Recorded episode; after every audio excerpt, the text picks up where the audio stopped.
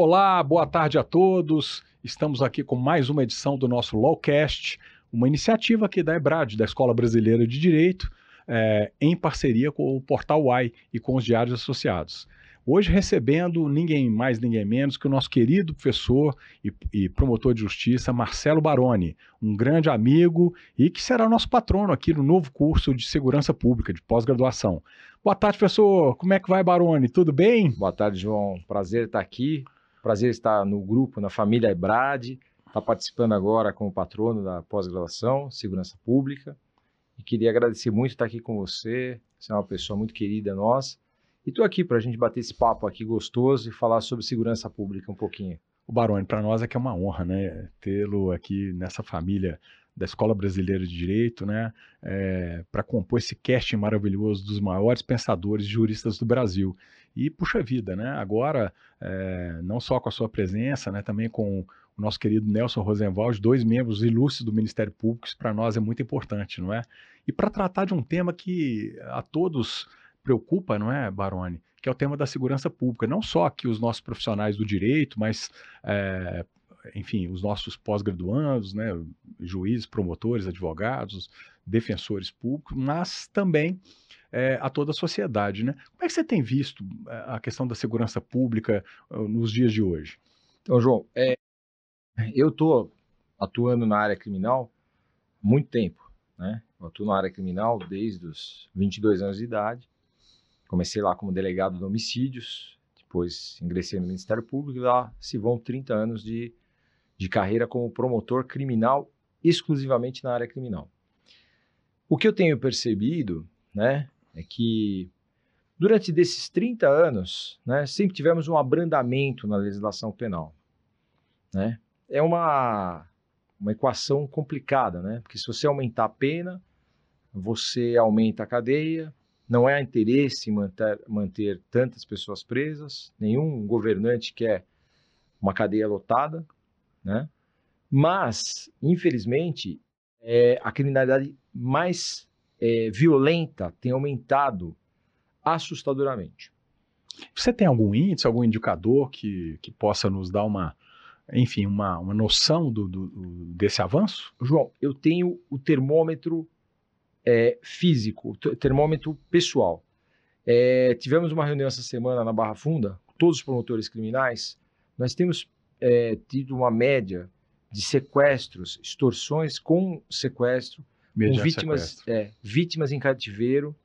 É, o que era o sequestro relâmpago, que, que era, assustava. A famosa saidinha, é, né? Porque o sequestro relâmpago, João, era uma coisa que já assustava.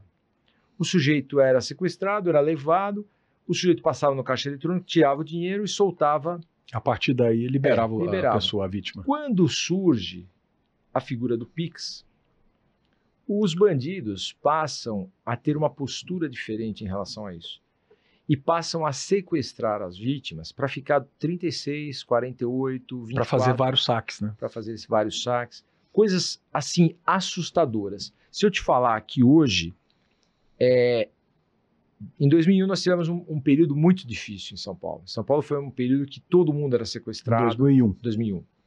Portanto, já se vão 20, mais de 20 anos. Mais de 20 anos. Houve, na época, na, houve, na época, houve um empenho muito grande de todo mundo para diminuir isso. Teve um empenho muito grande. Mas havia um rigor maior na legislação. Havia um rigor maior, inclusive em relação a, a, ao crime hediondo, era mais rigoroso, era, o crime era integralmente fechado, o cumprimento da pena. E com o passar dos anos, houve um abrandamento. E esse abrandamento é, acabou estimulando ainda mais. Mas o abrandamento é da ocorrência desses, desses Não, crimes, o abrandamento da, da, pena. Da pena. Da pena. Mas naquela época, em 2001, eu me lembro bem, a lei estava muito mais rigorosa, era muito mais rigorosa, houve um empenho das polícias muito forte, houve um empenho muito forte do judiciário, do Ministério Público, e eu me lembro que aquela onda passou. Passou, aquela onda passou. Eu me lembro que na época sequestrava-se. Eu me lembro que eu, eu, cheguei aí uma vez a acompanhar um caso de antissequestro, no, no antissequestro, e, e o delegado me disse: Olha, é, tá vendo essa divisória aqui? Quem fez essa divisória para gente foi uma, uma doação de um marceneiro que foi sequestrado. Então, quer dizer. Já foi é... num processo de ressocialização. É, é, Não, não, o marceneiro tinha sido sequestrado. Era um... Ah, a vítima. A vítima. O marceneiro tinha sido vítima, era um sujeito simples. E ele, depois ele doou. Ele doou a, a, as divisórias da, da secretaria para antissequestro. Então, quer dizer, naquela época, se sequestrava qualquer pessoa. Foi em 2001 isso. O que está acontecendo? O que, que eu, no meu termômetro, né? Eu Barra Funda, que é o termômetro que hoje todos os crimes violentos, né, todos os crimes punidos com reclusão, a competência de apuração é da Barra Funda. O que, que nós, promotores criminais, estamos percebendo? Que esses crimes, pós-pandemia, vieram muito mais violentos. Então, o, o criminoso hoje, ele está indo para tudo ou nada. Então, isso está preocupando demais, né? Tanto é que eu e meus colegas começamos a, a pensar em alguma medida para tentar é, coibir, é, né? Coibir. Agora, é, é necessário também que os bancos tenham uma certa responsabilidade sobre isso. Porque quando você vai passar uma coisa que foi muito bem lembrada por uma colega, foi o seguinte, o cartão de crédito, se você passar aqui no, no bairro aqui, é, na Moca, né? Se você passar na Moca, se você for passar ele num bairro à meia-noite, é, na cidade de Tiradentes, o, o, cartão vai bloquear, alguém, vai, alguém da, do setor de segurança vai ligar, vai ter um controle. O Pix não, o Pix não tem esse controle nenhum, tem controle nenhum. Então o cara, da onde ele tiver, ele faz o Pix e acabou. Isso está fazendo com que os criminosos é, estejam agindo de forma muito violenta. Então tem tendo muito sequestro, é uma coisa que está preocupando demais. É, o nosso tema é segurança pública, né? A, a, eu a vida inteira trabalhei nessa questão da segurança pública. Porque o, o, o, professor Baroni, antes inclusive de ser promotor de justiça, né, de ser membro do Ministério Público, também foi delegado, não é isso, professor? delegado de homicídios. Na época, na homicídios, naquela época, João, nós tínhamos uma média de 3 mil, 4 mil homicídios por ano. Era um absurdo. Locais de homicídio, você tinha locais de homicídio, às vezes 10 locais de homicídio numa noite. Então era uma época violenta também, uma época que também nós tivemos uma fase muito é, difícil na parte do crime de homicídio. Só que o homicídio, só que eu me lembro também que nessa época, João, o latrocínio, que é o roubo seguido de morte, né? Que é aquele que não tem uma motivação, mas sim é um roubo, o sujeito vai roubar e atira na vítima, também era uma coisa rara. Eu me lembro que naquela época, quando acontecia um, dois latrocínios, era uma, era uma coisa mais complicada. Então hoje a gente está percebendo que o, o criminoso está mais violento, ele está mais agressivo. É, Pós-pandemia, essa questão do, do cativeiro agora, do sequestro, ficou muito grave. Isso está me preocupando bastante, até porque eu acho que a legislação nossa tem algumas falhas. Perfeito. É, queria, inclusive, aproveitar aqui para render nossas homenagens aos nossos delegados de polícia, né? E o faço aqui na pessoa do grande amigo e excelente profissional, que é o doutor Hamilton Benfica. Um grande abraço a todos os delegados. É, professor Baroni, e você falou de algumas deficiências na nossa legislação. Quais seriam as propostas que, é, enfim, que poderiam ser feitas para poder aperfeiçoar essa. Porque é, eu entendo essa questão do Pix, mas que, por outro lado, tem trazido um benefício social muito grande para aqueles que é, sequer tinham contas bancárias, não podiam empreender, não é? é. Então isso hoje é, é a gente vê, o, o a, aliás, o taxista que me trouxe aqui, a primeira coisa que ele me pediu, olha, pode pagar com o Pix, não é? é. Ele quer evitar aqueles intermediadores, cartões de crédito, é. eh, cartão de crédito, bancos que, que retiram ali, né, da, da, da, da é, do preço dos serviços, né, boa parte, né, do, do, do lucro, né? Porque cobram sobre o valor do, do do preço do, do, do, serviço ou do produto e não sobre o lucro da pessoa, né? Então, é, 4% do todo faz uma diferença muito grande. É, então, assim, eu acho que simplesmente a gente acabar com o Pix, a gente estaria atrapalhando um avanço espetacular, não é? Sem dúvida nenhuma. É, e, e, e, o, e, o, criminoso sempre acha uma nova, uma, uma nova forma de abordagem, né? Então, do ponto de vista legislativo, quais seriam as medidas que seriam mais importantes que a gente sensibilizasse é, e aqui falo aqui para os nossos queridos congressistas, né? Estamos com um congresso novo que acabou de ser acabou de ser empossado, não é? E, e, e, que na verdade se diz muito comprometido com a segurança pública, né? A chamada é até um termo muito pejorativo, né? Usam essa bancada da bala. Eu, eu detesto esse tipo de, de, de vamos dizer assim, de é, enfim, de rótulos, né? Mas é, preferia chamar aí da bancada da segurança pública, né? É, mais- mais essa viável. bancada de parlamentares que se diz muito preocupada, né? Com a criminalidade e, e com a forma de coibi-la, né? O que, que a gente precisaria de sensibilizá-los? Quais seriam as medidas Eu acho eh, que- sugeridas? Eu acho que hoje, João, a gente teria várias medidas que a gente poderia tomar. Tem algumas medidas é, que são fáceis, apenas algumas alterações na legislação para tentar é, fazer com que esses criminosos pensem um pouco antes de cometerem os crimes. Eu vou falar uma coisa para você, João. São criminosos jovens, uma média de 18, 19 anos, e que estão saindo hoje com uma pena de aproximadamente 20 anos de prisão quando são condenados. Ainda dá para aperfeiçoar mais isso, porque a pena, eu vou explicar, já explico por que, que eu estou falando isso. Mas esses criminosos que estão indo por tudo ou nada estão pegando uma pena de 20 anos. O problema, nosso problema maior, chama-se Lei de Execução Penal.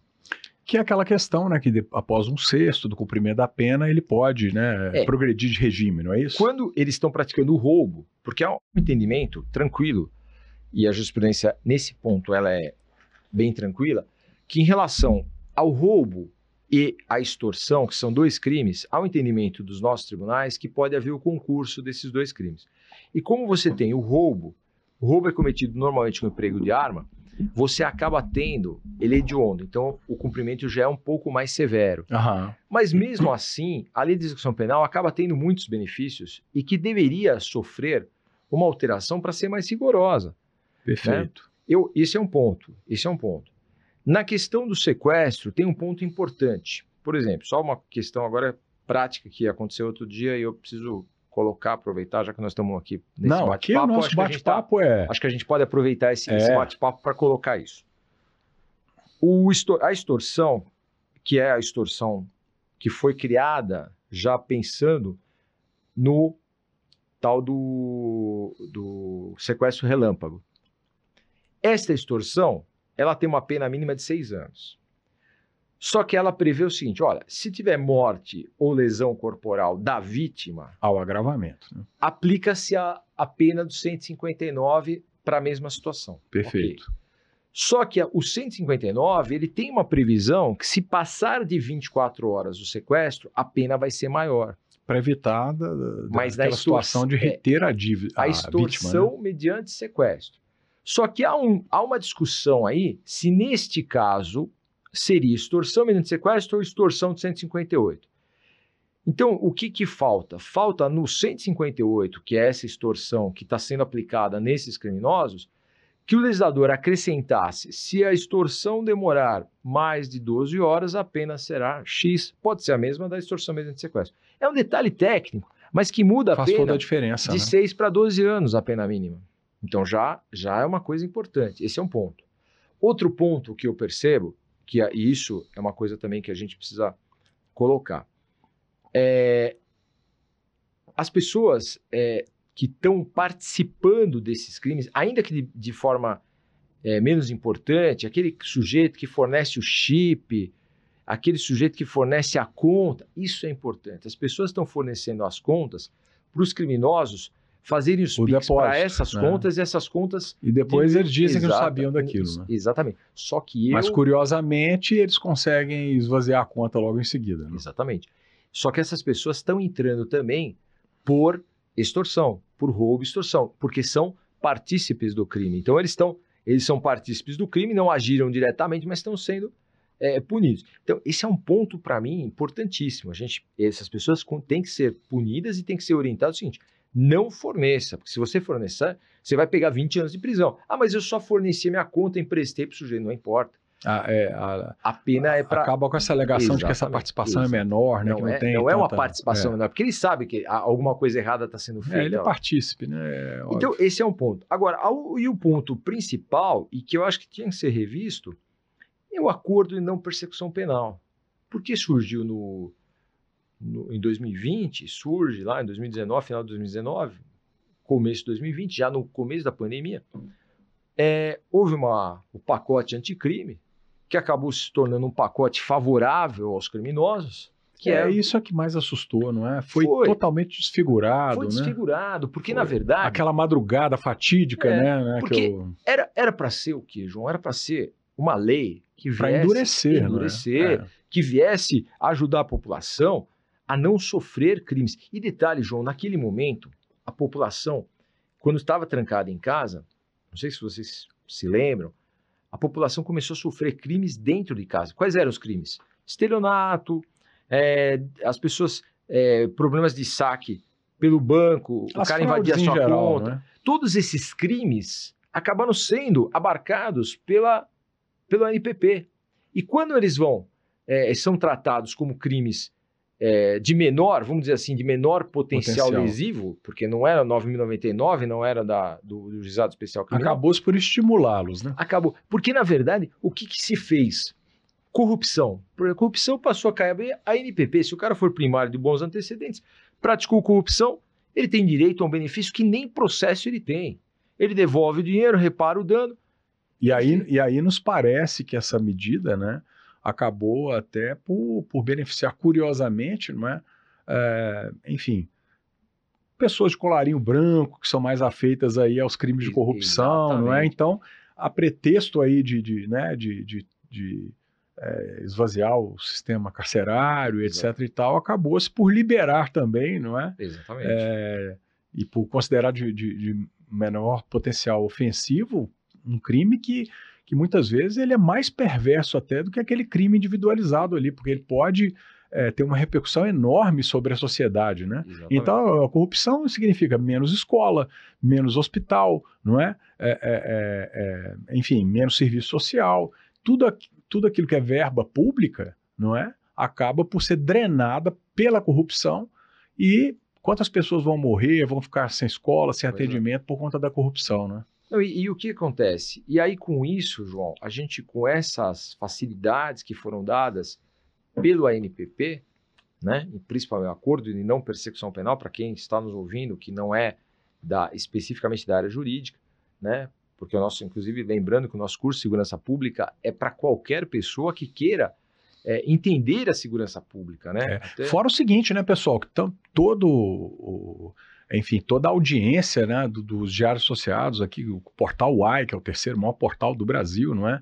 Deixo aqui um grande abraço aqui ao Dr. Álvaro, Zeca, enfim, aos diários associados em geral, não é? Correio Brasiliense, é, SBT Minas, Rede TV é, Brasília, enfim, então a gente está aqui também é, conversando com toda a população, né? Sim, Além aqui da, Todo mundo que tenha da interesse. nossa comunidade Ebrade. Porque veja, João, a gente, o que, que a gente busca? A gente busca uma sociedade melhor, a gente busca uma sociedade, a gente sabe das dificuldades do país, a gente sabe do. O que a gente não quer é que amanhã uma pessoa esteja andando na rua e seja sequestrada. Porque se a gente continuar com uma política errada de combater De, a de criminalidade, leniência, né? é, nós vamos daqui a pouco, ninguém vai poder sair na, na rua porque essa pessoa vai ser sequestrada. A gente não pode esquecer que hoje todo mundo anda com um banco no seu celular. E isto incentivou a criminalidade. Essa é a nova carteira, né? De, É, de, de- de notas, né? Exatamente. Ah, Aliás, o aplicativo aí da Apple chama Wallet, né? Carteira, né? Então, é. assim, é, pra gente ver direitinho, né? Porque, João, veja bem, se tenta pagar alguma coisa em dinheiro, você não consegue. As É verdade. É, ninguém mais quer receber, quer- justamente por conta do risco, É. né? De estar É. transportando dinheiro, né? Não, e, e o criminoso, ele também. Se eu contar para você que tem uma nova, uma nova, é, Aquela câmara, professor, ó, quando quiser dar um recado direto, pode. tem, tem uma nova modalidade de rouba banco. O sujeito vai, obriga o gerente a fazer o pix para diversas contas e dilui essas contas, depois some o dinheiro. Puxa, essa eu João, não sabia como é É, que é. é a novidade. É novidade. Tudo no Brasil aqui é novidade. O Brasil é um país maravilhoso para descobrir coisas erradas, para se fazer coisa errada. Eu sou da, da época, quando delegado de homicídios, que eu me lembrava que quando o criminoso ia, ele sacava, ele conseguia entrar no banco, saía de metralhadora, com um fuzil e tudo mais. Já existia A cena clássica de filme, né? clássica de filme, que ele saía com um malote, carregando o malote, entrava no carro e fugia. Hoje não. Hoje eles o malote é eletrônico. O malote é eletrônico. Eles obrigam o gerente, tá? Eles obrigam o gerente a processar uma malha de Pix. Exatamente. Que a loucura, processar uma malha de Pix e essa malha de Pix se dilui. E aí você não tem como é, E ele não sai de lá com nenhum real. Ele não sai em sem um espécie. centavo. Que Se ele, coisa. ele, ele vai sair do banco sem um real em dinheiro. E muitas vezes é- essa invasão sequer é do banco, é do departamento de, de, de, de informática, não é? Que faz eles esse processamento. armados, né? eles fazem isso e conseguem fazer uma transferência de Pix sem que haja retirada de um centavo que seja da agência. É, essa para mim é novidade, novidade. olha só. Infelizmente, aqui no Brasil, toda essa. Os crimes acabam tendo uma inovação muito grande. A, a originalidade do brasileiro, João, se a gente tivesse. Essa nem é La Casa de Papel é, É. foi capaz, né? Não, mas é verdade, porque se a gente fosse pensar, João, é, é muita criatividade. E a gente precisava usar essa criatividade se essa criatividade fosse usada para o bem, É, mas é sempre usada para o mal. Então, o que a gente precisa é que o nosso. E o problema é nós temos uma desvantagem. O crime, ele se multiplica em, é, numa progressão geométrica. E ele se atualiza de forma muito rápida. Ele consegue criar novas técnicas de crime, novas técnicas de roubo, novas técnicas e tudo mais. O, o nosso Congresso não tem a mesma agilidade para fazer uma lei. muitas vezes não tem o interesse, não é? Não tem interesse. Eu já queria daqui a pouquinho, mas eh, segura Não. esse. Eu já queria, inclusive, depois abordar essa questão do crime organizado e as relações com, os, com enfim, com eh, congressistas, com candidatos, né? Isso aí é uma coisa que também me preocupa, porque há quem diga, não sei se isso é verdadeiro ou se não, se não é, que há financiamento não é, de, de, de candidatos, de, campanha, né? de políticos, não é? É, pelo crime É. organizado, que é isso é que acaba por estimular esse tipo de política e alterações legislativas que, ao invés de coibir e Pois é. dissuadir, acabam por estimular, né? Pois é, mas eu ainda acredito que a gente tenha muita gente de bem no Congresso e que eu acho que o que falta aí é um pouco de agilidade. O, o, o- a- a- o processo legislativo é muito demorado. Quando ele acontece, é, às vezes já não está mais eficiente, demorou muito para acontecer. Então, por exemplo, precisaria ter uma agilidade maior nesse combate a essa criminalidade, João. Porque se a gente for esperar como eu falei, o, e o criminoso, quando ele percebe que fica ruim para ele, ele migra. Então ele, o, o crime nunca fica numa coisa só, ele vai migrando. Não sei se você vai lembrar, João, que lá em Minas é mais tranquilo. Vamos falar a verdade, eu acho É, que acaba que, que Minas hoje é- em dia eu acho que é a Brasil. criminalidade acaba assolando o Brasil todo, mas é um pouco, é, vamos dizer assim, pelo menos menos perceptível, né? É, Aqui no- em São Paulo existe essa cultura do carro blindado e tal, sim. que realmente em Minas Gerais é, é- é- é. é menos perceptível Eu acho isso. que Minas, a impressão que me dá, né, que Minas tem uma, ainda tem uma coisa um pouco mais calma ainda. Parece que você tem uma coisa ainda de interior de São Paulo, mas é uma coisa mais, uma cidade um pouco mais sossegada. Você falou, você deu o exemplo do carro blindado e é verdade, porque em São Paulo nós temos uma frota absurda de carros, carros blindados, porque porque a gente sabe que hoje é, eu, eu peguei casos de pessoas que são assaltadas, classe média, classe média baixa, que o sujeito estava tentando ver se conseguia comprar um carro blindado, porque é, eles foram vítimas de roubo, sequestro, então o cara passou um trauma tão grande que ele busca isso. Mas em Minas parece que é um pouco menor. Mas eu me lembro, não sei se você vai lembrar disso, João, teve uma época que a moda era invadir prédios é, e os grupos armados é, com metralhadoras, com fuzis. Sim, é aquele é- assalto que é, de, né, de andar e ele ia andar. subindo e ele ia pegando todos os prédios. Aí houve uma, um trabalho intenso da Polícia Civil. A Polícia Civil começou, eu me lembro bastante disso. É, como eu falo, eu- essa, essa minha relação com a Polícia Civil, que eu tive como delegado, eu ainda mantenho um bom relacionamento com os delegados. Na época eu me lembro muito bem, João, que há- houve uma intensificação forte no combate àquelas quadrilhas de roubos de prédio. E aí foram derrubando, derrubando, derrubando, quer dizer, vai, vai prendendo, vai prendendo, vai prendendo, vai prendendo. Chegou uma hora que começa, começou a diminuir. Então deu uma, deu uma melhorada nisso. É, aí depois nós tivemos a onda, em 2001, como eu falei, a, a gangue da batida, né? Não sei se você também lembra disso, a gangue da batida. É, provocava uma batida para É, poder. né? batida. E voltou, a gangue, a gangue da batida voltou junto com o Pix, junto com, a, com o sequestro, né?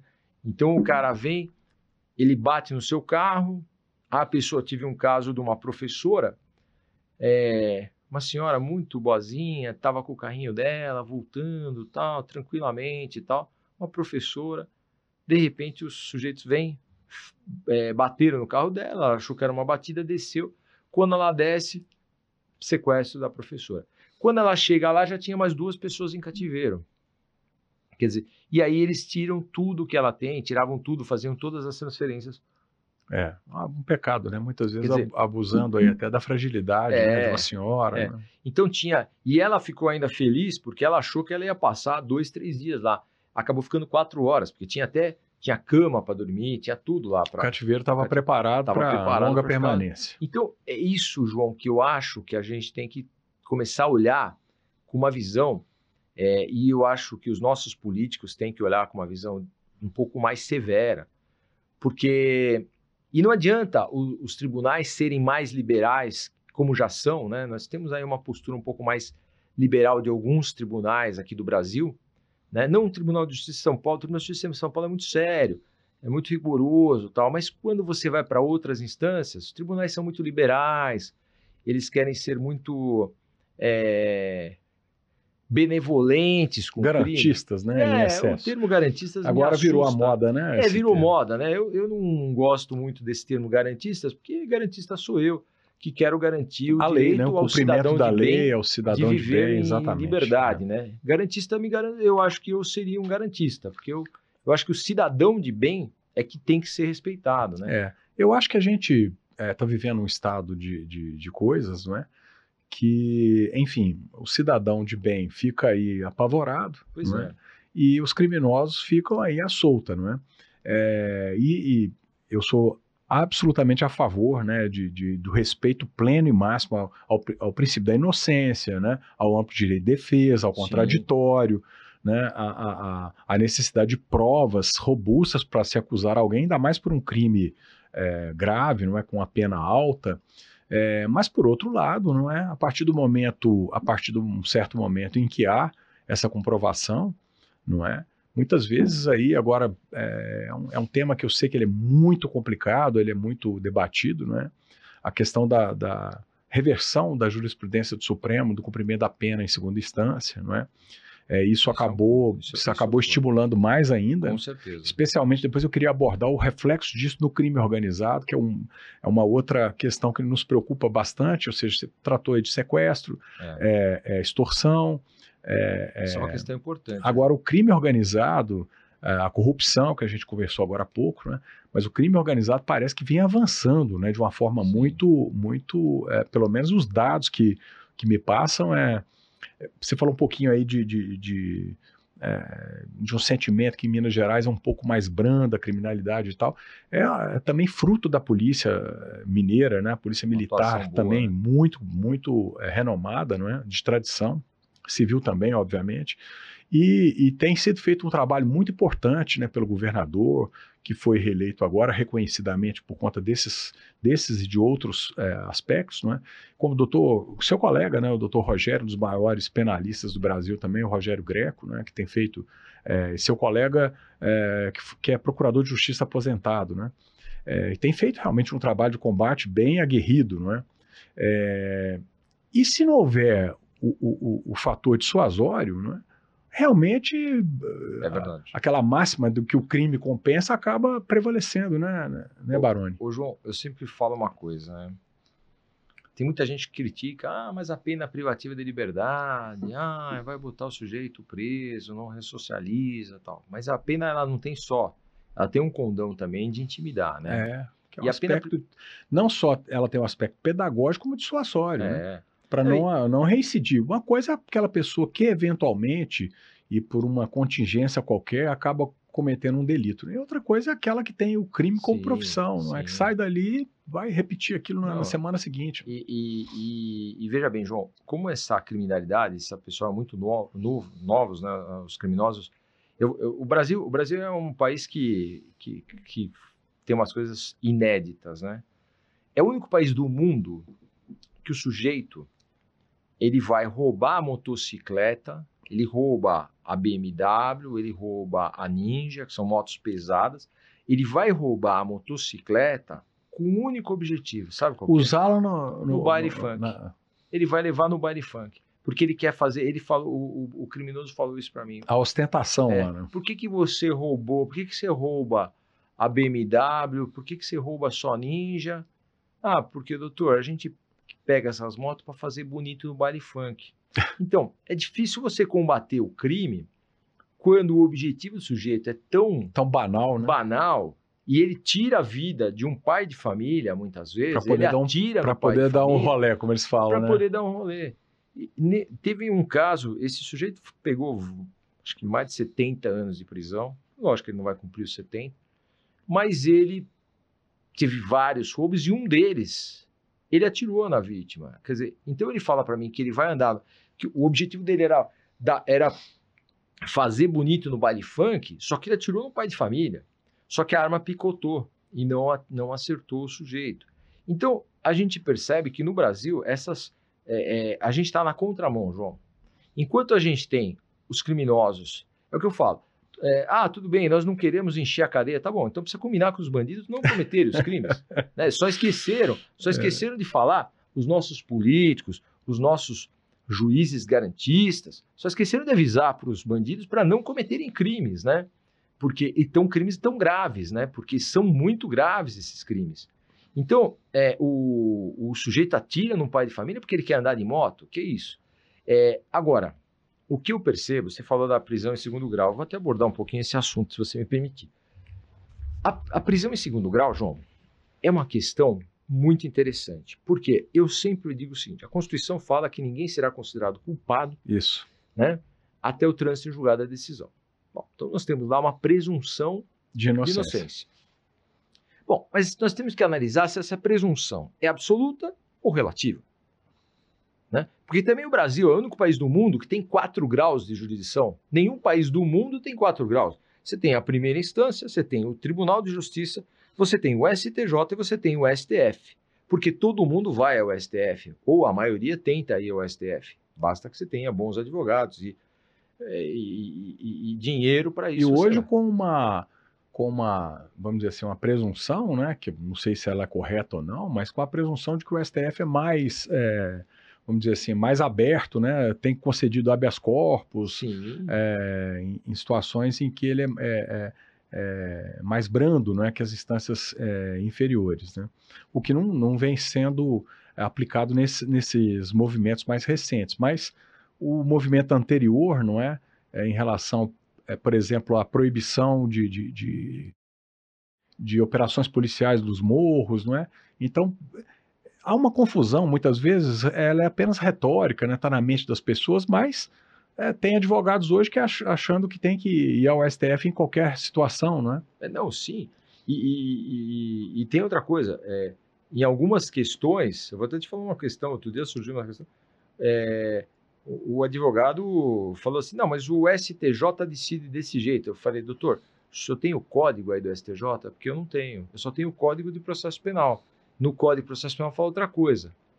O advogado não tinha que falar para mim. Quer dizer, a gente tem. Nós temos que saber o seguinte: existe um código, existe uma lei, só que esse problema do direito é que cada um interpreta essa norma como quer. Cada um tem uma interpretação da norma. Então, na questão da, da prisão em segundo grau, você tem a você teve, nós tivemos duas, veja bem, nós tivemos o mesmo Supremo ou uma composição um pouquinho diferente.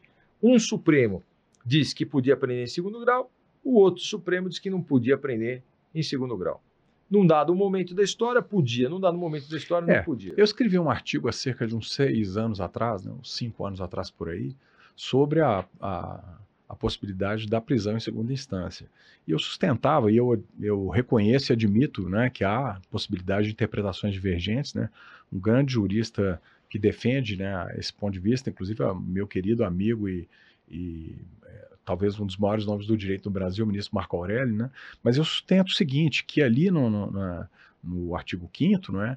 Quando ele quer tratar de prisão, ele o faz designando a palavra prisão, não é? Ninguém será preso senão por autoridade judicial competente. Então ele usa a palavra pris- prisão. Agora, quando ele fala da culpa, aí sim a presunção, porque ele pode ser absolvido, né? mas sem prejuízo do, do, do, do cumprimento. Porque a se, a se tomar essa interpretação como absoluta, poderia haver nem a prisão preventiva, provisória. Por quê? Porque, ah, não, é, ninguém será culpado senão após é, trânsito julgado. Trânsito então, julgado. Então, não, né, então eu, eu acho que a gente deveria é, realizar uma interpretação, né? É, teleológica, inclusive harmoniosa, né, em relação a todos os incisos do artigo 5 não é?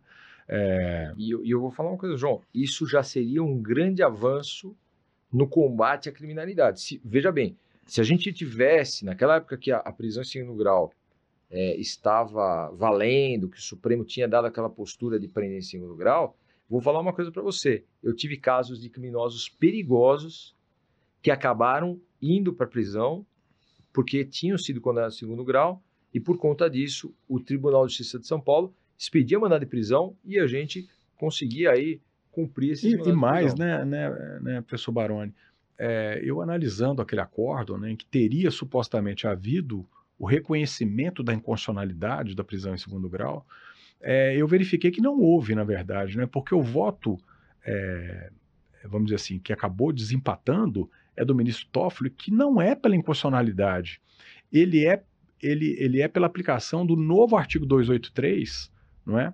é que, por sua vez, abraçou esse princípio, né? Da, da, impossibilidade de prisão, se não após o, o trânsito julgado. Mas o anterior artigo 283, se eu estiver errando de memória aqui, me perdoem, não é? O antigo 283 ao contrário, determinava, inclusive, que o réu se recolhesse preso, inclusive, para poder recorrer, não é assim? É, e esse foi o entendimento que o próprio Supremo Tribunal Federal é, adotou ao longo de décadas. É. Não é? Então, houve, houve três momentos né, em que era basicamente remansosa a jurisprudência de que havia possibilidade de cumprimento é, da pena é, já na segunda instância, durante décadas. Depois, o entendimento de que não, não poderia, depois o de que poderia e agora de que não pode novamente. É. Portanto, quatro, eh, quatro, é. quatro fases, né? Então, e é exatamente isso que você falou. Eu, eu, concordo com você também pelo seguinte: se a presunção de inocência, eu, eu até coloco isso de uma forma um pouquinho diferente de você, mas eu falo assim: se a presunção de inocência ela é absoluta, uma presunção absoluta não admite prova em contrário.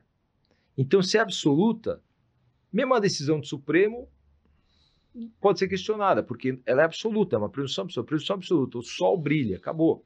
Agora, uma presunção relativa, ela tem um momento em que ela perde, né? Ela admite a prova em contrário. Ora, se o sujeito já foi condenado por um juiz e por mais três juízes. E a questão probatória, em tese, já estaria exaurida, já, já né? Estaria a exaurida. análise fático-probatória já estaria, já estaria exaurida, exaurida né? né? É, uma, é uma. Então é um outro. Então a gente já falou aí da questão da, da lei de execução penal. Já falamos aí da questão da prisão em segunda instância. Já abordamos a, a, alguns crimes de, de, de, de potencial ofensivo bem, bem relevante, né? Extorsão, sequestro, né? É, latrocínio, enfim. É, há, há, e com relação a essa questão que também é muito politizada, né, que é o direito ao direito à, à autodefesa, ao direito da pessoa é, portar arma, é, parece que o novo governo agora está com uma medida de que vai, vai ser mais rigoroso em relação à, à concessão do porte, da posse.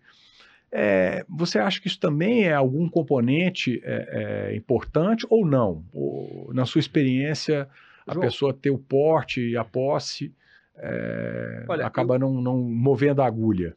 Eu, eu acho que, na minha opinião, sendo bem sincero, eu não acho que este porte é, de arma faça com que a criminalidade diminua. Pelo contrário, nós estávamos no momento em que, em tese, poderia estar todo mundo portando arma, no momento aí do, do governo. Não acho que diminuiu a criminalidade, pelo contrário, aumentou a criminalidade. Mas os indicadores caíram. Né? Então, João, a mas, 30%. É, mas veja bem, eu, eu sei que, mas tem um fator, é, você fala assim para mim, ah, o bandido, ele sabe que a outra parte está armada, ele tem medo. Mas também muita gente despreparada, isso é uma opinião minha. É verdade. Acaba cedendo uma arma para um criminoso que estava usando uma pistola de brinquedo. Então ele que estava com a pistola de brinquedo, ele passa, ele passa a, a usar arma aquela arma que o, de, que o cidadão tem de forma legal para. Agora, é claro. Que, Numa invasão de uma casa, é, né? Que eu, estou dizendo, né? É, eu acho que a Não para não para andar com a arma na rua, mas em casa, né? Eu acho como a... uma última forma de uma legítima defesa. Isso eu concordo. Eu, eu nem que... tenho, tá? Não, eu, não. eu não, não eu, eu não uso e, e, não me acho apto a, a manejar arma, né? mas assim, pensando no princípio da, da, da, legítima defesa, né? Como uma última instância que, que, que uma pessoa tem para poder se proteger a si e a família, é, eu, eu fico pensando se não é justo, né? Que a pessoa não, tenha pelo menos essa oportunidade. Oportunidade de defesa. Eu acho que a propriedade da arma e o sujeito poder estar com essa arma na casa dele, que é o lar, que é o ambiente. Veja, a gente percebe. Como a lei diz, é o asilo inviolável, o asilo né? Inviolável. Ora, a, o próprio Supremo vira e mexe, é, defende. É, quando o policial invade alguma coisa, uma casa, há uma crítica muito grande que a polícia invade e tal. Ora, se a gente tem uma preocupação tão grande com o asilo inviolável do cidadão, nós temos que ter, é, do cidadão criminoso, que às vezes comete um crime e está com a droga lá, a gente também teria que ter a mesma postura com aquele cidadão de bem que está com a sua filha, com a sua mulher. Então, este cidadão de bem teria que ter direito de ter esta arma na casa dele. Isso uhum. eu acho uhum. viável. Isso acho... Agora, eu não acho que nós estejamos preparados para que uma população toda esteja armada. Armada na rua, é, né? Porque, João, eu vou falar uma coisa para você. Não, isso eu concordo. Eu, né? fui, eu fui policial e eu, e eu vou te falar uma coisa que eu percebo, isso é uma coisa clara e que é uma coisa que você vai concordar comigo. O cidadão de bem que está portando uma arma, quando ele vai atirar, ele vai pensar em 50 mil coisas que podem é acontecer. É verdade, ele. não tem aquele preparo, né? inclusive psicológico, para poder. É. Ele é... vai pensar. O bandido, ele não vai pensar em atirar em você. Então, aqueles cinco segundos que você pensou vão ser os cinco segundos que o sujeito vai atirar em você. Então, por isso que eu acho que a população para o que a gente precisava ter é efetividade na aplicação da pena. Nós precisamos ter, é o que eu falo, os Estados Unidos, é, é, um dia eu dei esse exemplo e, e todo, mundo fala, todo mundo é contra a pena de prisão. Pois é, perfeito. Não, a pena é muito. Ah, vai prender, não sei o quê. É a única pena que intimida. Porque você vai para os Estados Unidos, você pega um cidadão, um cidadão aqui no Brasil e fala assim: o, o cara chega e fala assim, ah, eu vou para um churrasquinho e vou voltar dirigindo meu carro. Aí ele volta dirigindo o carro dele, tá tudo certo, mas espera um pouquinho, mas você está dirigindo embriagado? Você pode causar um acidente, pode matar uma pessoa? Não, mas não tem problema, aqui não vai para cadeia, aqui vai lá, faz um termo circunstanciado, eu falo que eu não quero fazer o bafômetro, o cara não pode me obrigar a fazer o bafômetro, o máximo que dá um GCRIM, o máximo que dá uma pena, uma, uma multa. Nos Estados Unidos, esse mesmo cidadão, né? Aí ele fala, vai para os Estados Unidos. Aí convidam ele para uma festa e fala assim, não, mas não vou beber. Não, mas por que você não vai beber? No Brasil você bebe? Não, aqui se eu beber eu vou preso.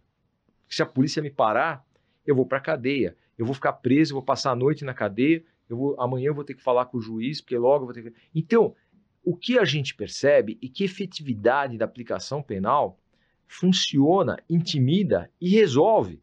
O problema é quando você não tem essa efetividade, quando você não tem essa aplicação. É esse é o problema. É, que é o caráter preventivo mesmo, só a só. Só, uma, só uma, uma, uma última, não sei se como é que estamos de tempo, né? Mas não, estamos tranquilos ainda. Estamos tranquilos, Pode, mas temos é, aqui é, mais uns 20 é, minutinhos. Certa, certa ocasião, João, veio o procurador geral da Califórnia. Ele veio, o procurador geral da Califórnia, ele veio conhecer a Barra Funda e eu acabei é, levando o sujeito para conhecer uma, uma audiência, uma audiência de tráfico de drogas. Estávamos na audiência, é, o criminoso ele era reincidente, então ele era reincidente por tráfico e pegou uma pena e ia pegar uma pena aproximadamente de cinco anos. Cinco anos. Aí, no final, com as progressões, se tiver diminuição, vai para um ano e oito meses, se o cara for primário, se o sujeito for primário. Aí eu perguntei, aí eu, eu falei, olha, aqui ele vai cumprir, quanto que ele vai cumprir aqui? Ah, vai cumprir aí vai progredir, como é hediondo, tráfico, cumprir um pouco mais. Se fosse primário, cumprir um ano e oito meses. Tem, tem juízes, inclusive, já dando prestação de serviço à comunidade para o traficante, pequeno traficante ou traficante primário pega um ano e oito meses com direito à prestação de serviço à comunidade. Eu só queria entender qual é essa prestação de serviço à comunidade que você vai dar para esse traficante. Talvez trabalhar numa escola pública, né? Porque se você vai dar, você está dando uma prestação de serviço à comunidade para o traficante, você vai pôr ele numa escola para trabalhar junto com as crianças, né? É, Isso é, é a barbaridade do direito hoje. Isso está acontecendo aqui no Brasil. Mas aquele, é, aquele sujeito chegou para mim e falou assim: Mas quanto que o sujeito. Bom, eu expliquei para ele, ele falou: oh, Não vai ficar muito, vai ficar no máximo aqui, vai cumprir. É, aqui, se for um ano e oito meses, que é primário, não vai ficar nada. Se for cinco anos, vai cumprir aí dois quintos, já tem direito à progressão. Bom, beleza. Quanto que cumpre nos Estados Unidos? Quanto que é a pena nos Estados Unidos? Falou assim, ó, cinco anos. Bom, cinco anos, pô, que legal, igual a nossa. É, só que tem uma coisa. Lá, efetivamente. Ele vai sair com é, quatro anos, 11 meses e 15 dias por bom comportamento. Ou seja, ele cumpriu praticamente a pena inteira. Integral. Aqui, se ele lê dois livros, já bate não sei quanto da pena. Se ele lê mais um gibi, mais abate mais um tanto da pena.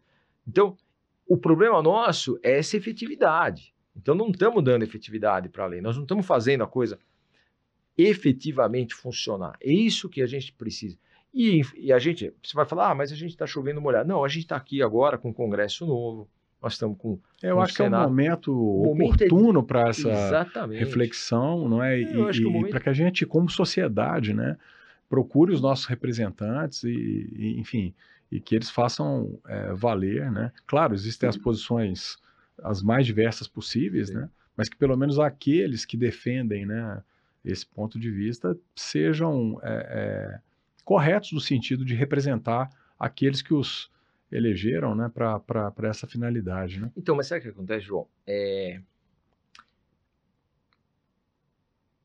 é engraçado porque parece que a sociedade não tem voz, né? É, o criminoso ele consegue sempre os benefícios, ele consegue sempre as benesses. Parece que tem alguém sempre ajudando a fazer com que a lei fique mais branda para ele.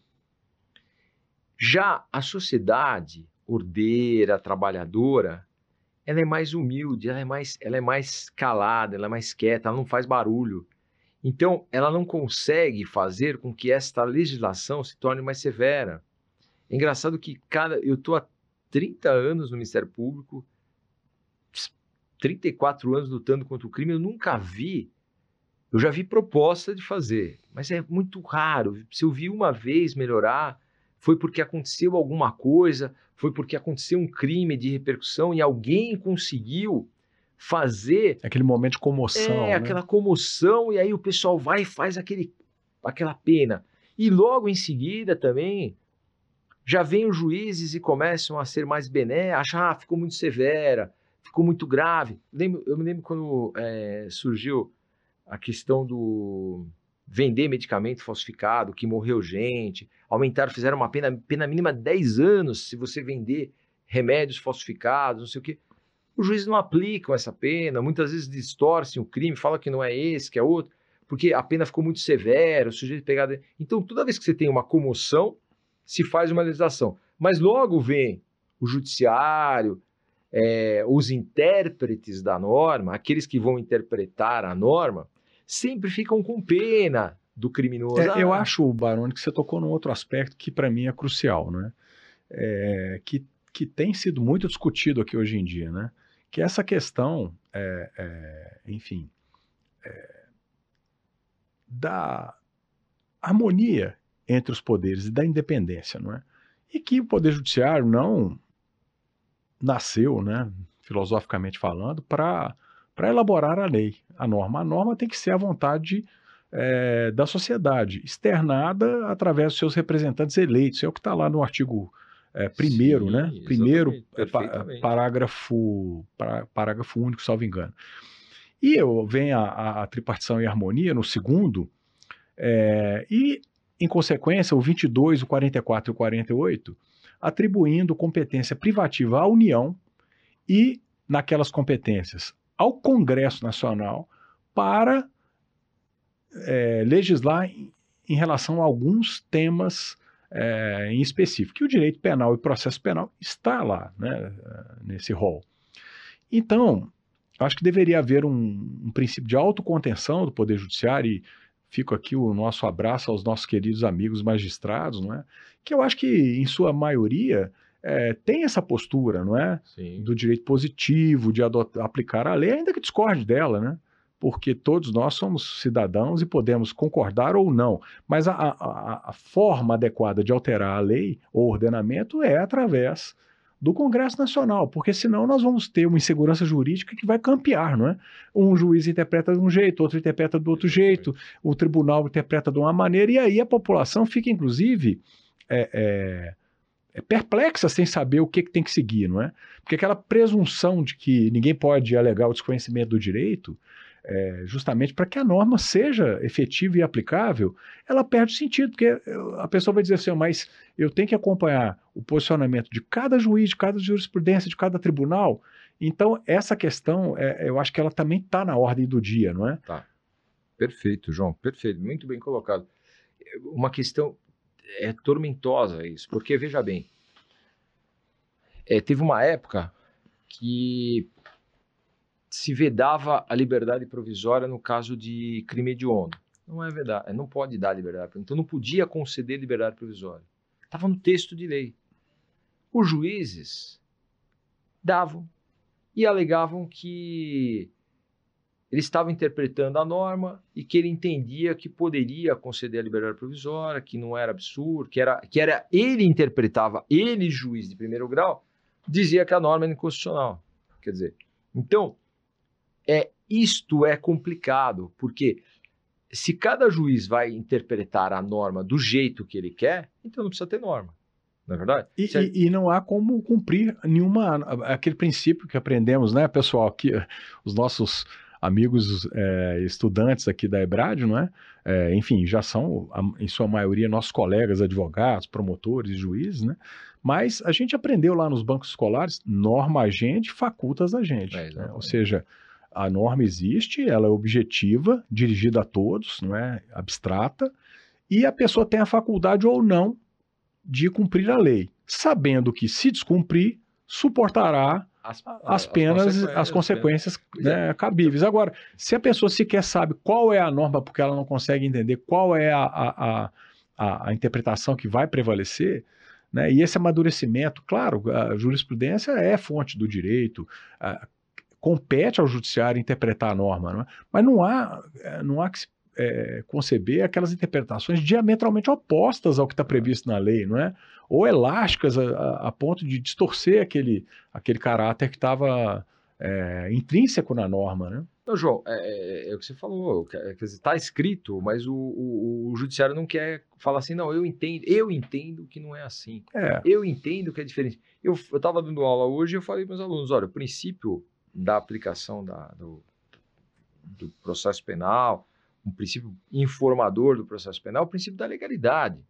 Eu não posso chegar, eu sou promotor, eu recebo um inquérito de tráfico de drogas e eu entendo que o tráfico tem que ser é, que as drogas têm que ser legalizadas. Então eu não vou denunciar porque eu entendo que o tráfico tem que ser legalizado e o arquivo. Não, não existe isso. É, que é o, o, princípio da reserva legal, lá no artigo é. 5 também ninguém é obrigado a fazer ou deixar de fazer alguma coisa, senão em virtude da lei. É. Então a, a, a, lei é, é, a, é a ah, vamos dizer assim, é a base de tudo, não é? Porque não. senão vai ser uma, uma, uma, uma situação de segurança jurídica absoluta. Não, João, vamos lá. É, o, o juiz e o promotor e o delegado, nós somos escravos da lei. Eu tenho que fazer porque eu tenho que fazer. Ah, olha, por exemplo, ah, o sujeito lá praticou um crime, eu fiquei com pena, porque realmente não era um crime grave. Ele foi lá, pegou, tal, não sei o quê. Meu, mas eu, o que, que eu vou fazer? Eu tenho que cumprir a lei. Eu não posso simplesmente falar, ah, não quero cumprir a lei. Entendeu? É isso que eu estou querendo dizer. Já existem muitos benefícios na lei e se aquele sujeito não tem direito ao benefício, é porque. É porque e fora que vai haver um tratamento diferenciado, né? Em algumas situações, se a pessoa é, está sujeita a uma jurisdição tal, a interpretação é de uma forma. Se ela está sujeita a, outro, a, a, outra instância ou a outro juiz, o tratamento é, é numa situação idêntica, né? Exatamente. né? É, é, diferente. Então também há aquele sentimento de injustiça, né? De, de, Não, isso, e de insegurança. E loteria, né? É. é porque se você tem a mesma norma, sendo aplicada de várias formas por vários juízes. Então você fala assim, bom, pera um pouquinho. Qual norma que vale? A, a deste juiz, a deste juiz, a deste juiz? Isso eu vivi na Barra Funda, na promotoria Barra Funda, que é a nossa, eu falo Barra Funda para quem não não é afeto aqui em São Paulo, não conhece aqui a, a, a capital. Barra Funda é onde ficam todas as promotorias criminais da capital e todas as varas criminais da capital dos crimes punidos com reclusão. E numa época não havia o juizado especial criminal, então todas as varas faziam o juizado especial criminal. É, existia uma lei que tratava do juizado especial criminal. Só que cada juiz interpretava a norma de um jeito, cada juiz fazia de uma forma.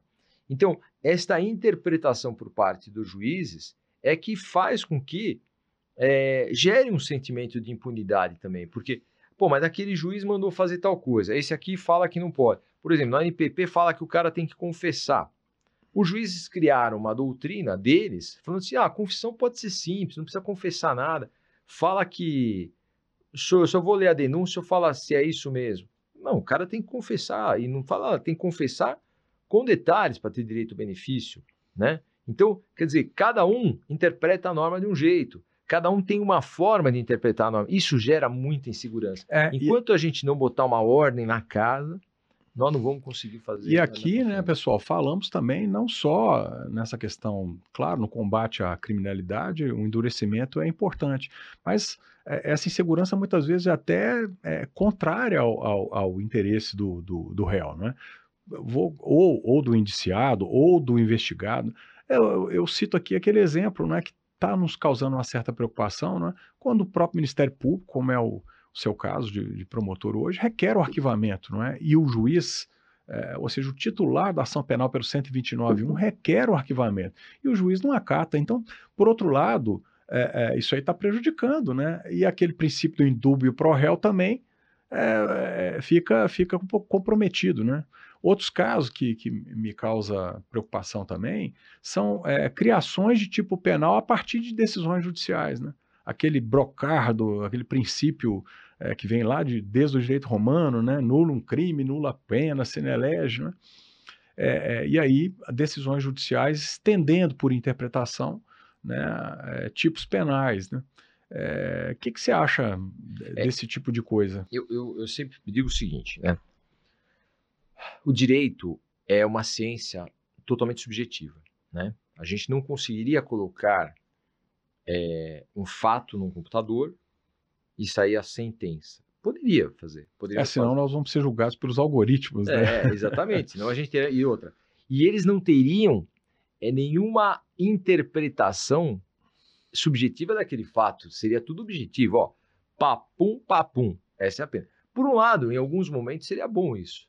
Mas em outros momentos, João, não seria agradável? Não, claro. Eu acho que a figura do, do juiz e do magistrado Tem, é indispensável, é? Importantíssimo. E eu até é, faço questão de deixar consignado aqui, né, nosso respeito e nossa admiração pela magistratura brasileira, né? São apenas questões pontuais e que a gente está colocando aqui no debate para que a gente possa realmente evoluir, não é? Não, sim, eu, eu, eu, acho, eu acho que é importantíssima essa avaliação, avaliação subjetiva. E essa avaliação subjetiva por parte do magistrado, por parte do Ministério Público, que é o titular da ação penal, é importante. Alguns mecanismos já estão, já foram criados, inclusive nessa questão da imparcialidade do juiz, está cada vez mais latente. E essa questão da titularidade da ação penal por parte do Ministério Público, cada vez mais latente. Tanto é que é, está hoje suspensa ainda eficácia, mas o arquivamento não vai mais passar pelo judiciário. O arquivamento vai passar é, quando esse, o pacote, tem uma parte do pacote anticrime que está suspensa por uma decisão do ministro Supremo. Quando isto entrar em vigor, o arquivamento será única e exclusivamente feito pelo Ministério Público, as partes podem recorrer desse, desse arquivamento, mas quem vai dar a palavra final é o Procurador-Geral de Justiça. Então, fica dentro da instituição. Como está hoje no 129, né? É... A, a, Constituição Federal. Sim, da Constituição. Sim que é o titular da ação penal, o Ministério Público. Isso. Ele que tem que decidir se vai arquivar ou não vai arquivar.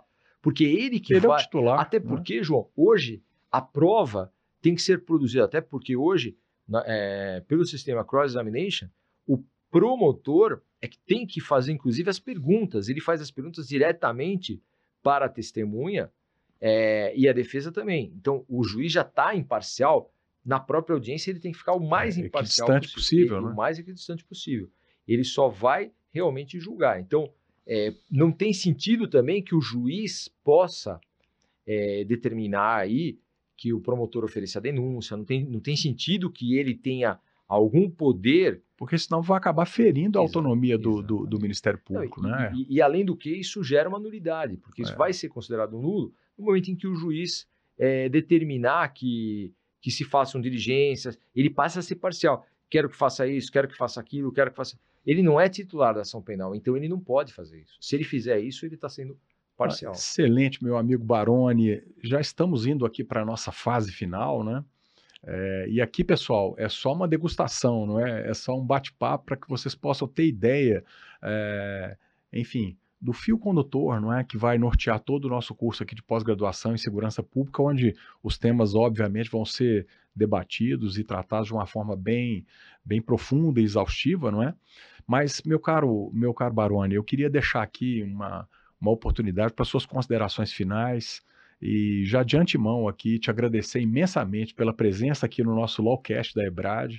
É, só autoridades e, e juristas de grande renome têm passado por aqui e para nós é uma honra muito grande tê-lo aqui conosco, tá bom? Obrigado, João. Eu só digo o seguinte: a honra de estar na Ebrad é minha. Ah, quando recebi o convite para vir para a Ebrad, foi uma honra, só com nomes de peso. Me considerei muito importante ao estar aqui com vocês. É, estou aqui fazendo, é, estamos com essa nossa pós-graduação agora. É, é uma pós-graduação voltada basicamente para questões muito é, de direito e questões de realidade. Estamos trazendo nossa, na nossa pós-graduação Procurador-Geral de Justiça, Delegado-Geral, autoridades que trabalharam na segurança pública, é, diretores, diretor da Polícia Científica, que vai, que vai dar aula- aulas de medicina legal. É, vários temas serão tratados na nossa pós-graduação da EBRAD. E eu fico lisonjeado de estar aqui com você, João, e de estar participando da EBRAD, e eu que tenho que agradecer aqui o convite de estar aqui com você. Muito obrigado e agradeço aí a, a nossa EBRAD. Bom, pessoal, foi uma honra então ter aqui conosco o nosso querido eh, promotor e professor Marcelo Baroni. Eh, queria já deixar aqui eh, com vocês o, o convite para assistir os próximos episódios da, do Lawcast, não é? Novas autoridades juristas de renome estarão aqui conosco. E, enfim, agradecer a audiência de todos eh, e deixar aqui um grande abraço. Até a próxima. Um abraço, pessoal.